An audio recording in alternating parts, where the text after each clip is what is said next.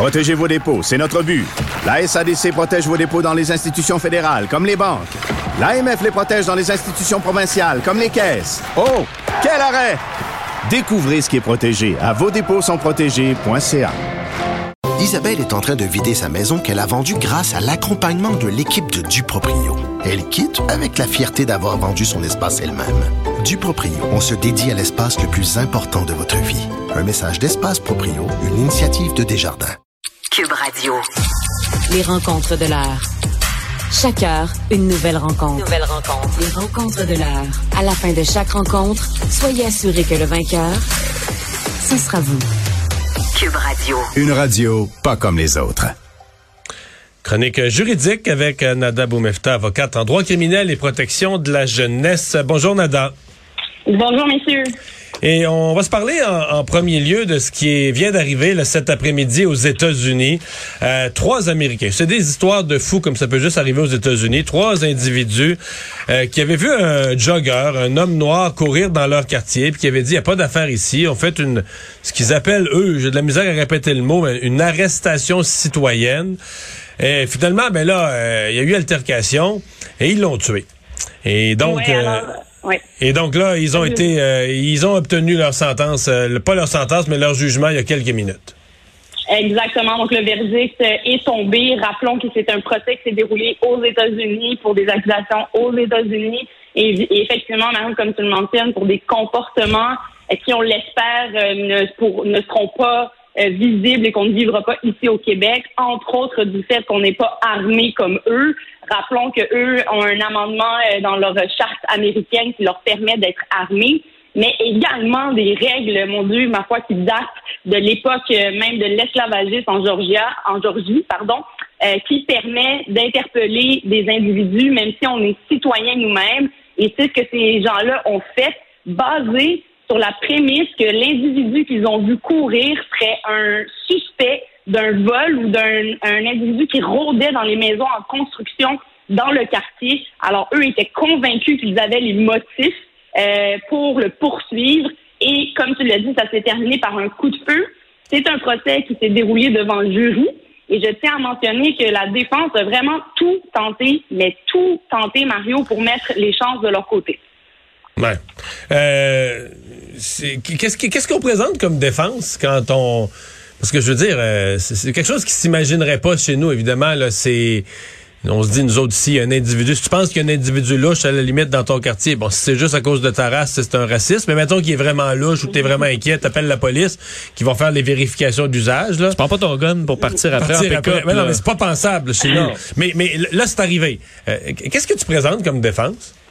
Alors, euh, ce qu'eux ont présenté euh, dans ce cas-là, c'est cette loi-là de l'État de Georgie en, en mentionnant qu'ils avaient le droit de l'interpeller, mais également la légitime défense quant aux gestes qu'ils ont posés envers l'individu, soit de tirer. Ils disaient devant les tribunaux comme quoi euh, ils l'ont pourchassé pour l'arrêter, mais non pas pour le tuer, et que c'est en raison de la réplique de cet individu-là, qui, je le rappelle, on parle de deux pick-up qui roulent à haute vitesse à côté de lui, qui courent et qui tentent de fuir, de gens armés dans, les- dans chacun des deux pick-up et qui ont tiré en sa direction, apparemment, suite à un coup de poing qu'il aurait donné sur un des deux pick-up. Alors, on, on s'entend que la gravité et la, la réponse euh, physique qu'ils ont donnée n'est pas tout à fait raisonnable. Le- la défense de légitime défense reste quand même euh, basée sur les mêmes principes aux États-Unis qu'ici. Donc, on s'entend. Si quelqu'un te pousse, euh, sortir un couteau puis le, le poignarder, c'est pas tout à fait une réponse euh, légitime. Et c'est ce qu'ils ont soulevé euh, comme défense. Rappelons que c'est devant un jury majoritairement blanc. Euh, Il n'y avait qu'un homme noir qui composait euh, le dit jury. Ça inquiétait beaucoup de gens. La défense a même tenté de faire avorter le procès parce que des pasteurs venaient en salle de cours, que la mère euh, du défunt euh, jeune homme a- est- avait éclaté en sanglots à un certain moment, puisque la défense prétendait plusieurs choses, dont entre autres euh, le fait que leurs clients craignaient pour leur sécurité. Et c'est là où on peut voir là, une certaine bribe et présence euh, probablement de racisme et de, de profilage là, basé sur la couleur de peau de cet individu. Mais je tiens juste à mentionner, messieurs, là, quand on dit qu'ici au Québec, c'est différent, euh, on a quand même le droit au Québec d'arrêter d'intercepter quelqu'un si on croit qu'il a commis une infraction en tant que citoyen. C'est faisable. C'est quelque chose qu'on peut faire, mais Ouais, une arrestation on a le ci- réflexe Ouais, une arrestation citoyenne, là, c'est. On comprend que c'est quelqu'un qui est en train d'attaquer une autre personne dans, en plein milieu de la rue, euh, puis tu, tu l'arrêtes, tu l'immobilises en attendant les policiers, ça, ça peut se faire. Mais là, en termes d'arrestation citoyenne, on, on est ailleurs. Là. Absolument. Là, on n'est pas dans le, la- le mode d'enquête euh, à se mettre à soupçonner un peu euh, n'importe qui, n'importe comment et euh, se mettre à faire le travail des policiers, pas du tout. Euh, bon, euh, on a beaucoup parlé des problématiques d'armes à feu chez nous et ça, on comprend que les juges aussi suivent ça de près et en font part dans leur ben, dans leur jugement et dans leurs décisions. Et c'est ce qui arrive à deux jeunes qui ont été arrêtés avec des armes et qui resteront derrière les barreaux. Oui, on parle de deux jeunes, certes, mais il s'agit quand même de gens majeurs, donc âgés de 18 et 22 ans, tous deux accusés de possession d'armes chargées. Et là, je tiens absolument à le mentionner et à en parler au grand public de cette distinction-là. Le fait que ce soit un des deux qui possédait l'arme et que l'autre ne faisait que l'accompagner, ça change pas grand-chose quand on est au courant que l'autre avait une arme à feu, quand on était dans le même véhicule que lui. Alors, faut faire attention, et ça, je l'entends malheureusement trop souvent ces temps-ci auprès des jeunes. Ah, ben, c'est pas moi, c'est mon ami. Non, non, le, si tu te retrouves dans les mêmes circonstances, tu te fais arrêter et que l'arme à feu est dans ton entourage à ce moment-là, tu peux être accusé de complot, tu peux faire partie des accusations principales dans cette affaire-là. Et donc, le tribunal, basé évidemment sur ce qui se passe en ce moment, les circonstances actuelles que l'on vit, cette augmentation d'armes à feu dans nos rues, de coups de feu, a décidé pour les bienfaits de la communauté, et ça, ce sont des critères euh, que les juges doivent tenir compte lorsqu'ils euh, décident ou non de la remise en liberté d'individus, soit d'abord la confiance du public. Est-ce que si on remettait en liberté ces gens-là pour le temps, la durée des procédures, le public aurait confiance en notre système de justice, mais également le risque euh, pour la sécurité de ce public-là est basé principalement sur ces critères. Oui. Mais euh, parce que dans, dans un cas comme ça, euh, on se dit les jeunes, euh, sachant le système de justice donnera pas une peine de, de, de, de, de nombreuses années de prison si les jeunes n'ont pas de bon de, de casier judiciaire ou de bon d'autres histoires.